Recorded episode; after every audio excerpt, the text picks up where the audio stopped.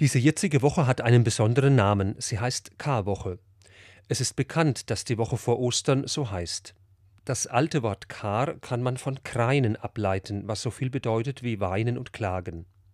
Ja, es gibt manches im Leben, das wir beklagen und betrauern, das wir auch beweinen. Das sind persönliche Schicksalsschläge, da gibt es böse Krankheit, da gibt es ein plötzliches Sterben oder andere Sorgen und Nöte.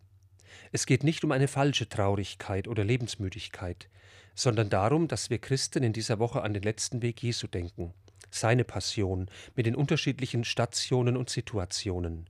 In diesem Jahr feiern wir Ostern ziemlich früh, bereits in der letzten Märzwoche. Ich wünsche uns für diese Woche heilsame Augenblicke, um innezuhalten, um eigenes Leiden mit dem Leiden Jesu verbinden zu können.